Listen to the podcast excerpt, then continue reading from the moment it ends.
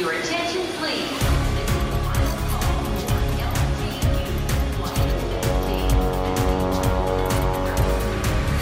A hora dos portugueses. São 50 anos de um dos maiores pilares da comunidade portuguesa de Elizabeth.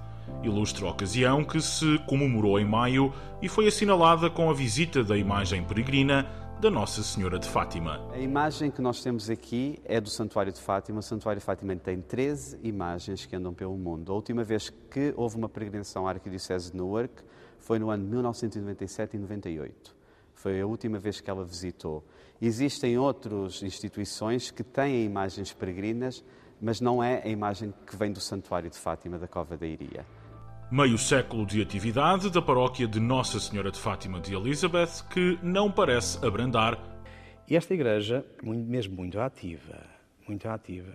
Nós anualmente temos entre 30 a 40 casamentos, temos 200 batizados por ano, temos 500 crianças na catequese, temos inúmeros grupos na paróquia, ah, porque são muitos. E então é uma é uma comunidade muito, muito, muito ativa. O Padre Nuno chegou a Elizabeth em 2013, 40 anos depois da fundação da paróquia, para a qual muito contribuiu, a comissão da qual fazia parte António Rodrigues. Estávamos no final dos anos 60 e a comunidade portuguesa não tinha local próprio para expressar a sua fé.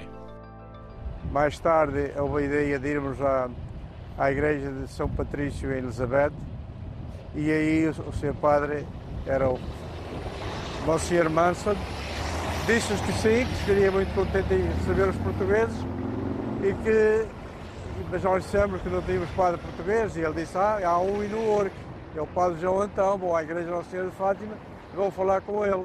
E nós assim fizemos. O Padre João Antão foi importante na fundação da paróquia de Nossa Senhora de Fátima de Elizabeth, que se oficializou em 14 de maio de 1973. Eh, vieram ter comigo para ir dar missa para eles. E então disse: olha, se vocês querem um padre, vocês têm que arranjar uma igreja para poder lá estar. Pode que estar independente, não está subjugado por ninguém. Textualmente. Após um período na Igreja da Comunidade Espanhola, era tempo de a paróquia ter casa própria e para isso foi criado um grupo com o objetivo de comprar uma igreja. E diz que havia uma igreja à venda, que é a nossa primeira igreja protestante, tinha uma comissão, eles não tinham dinheiro nenhum, não, não sentavam. E, teve uma reunião lá com tal grupo, e olha, eu empresto tanto, é emprestado. Eu empresto tanto. Arranjamos logo dinheiro, não sei se eram 45 mil, mil dólares para pagar tudo.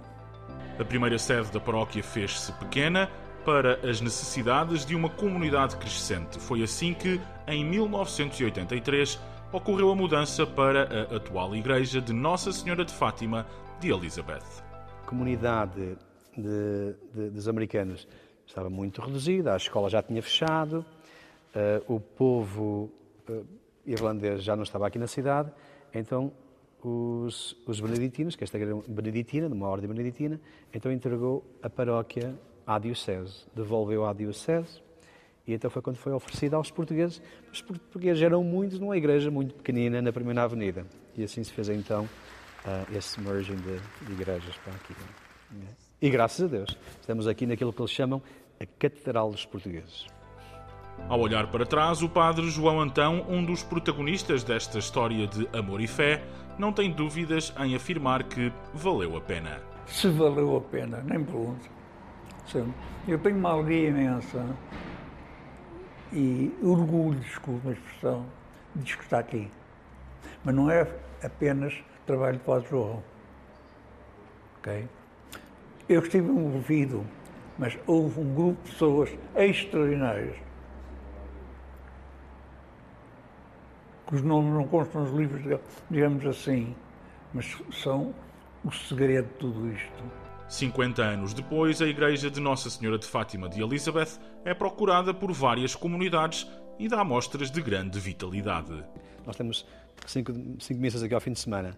Há, há, missas que estão completamente cheias. A igreja, a igreja é muito grande. E então, há...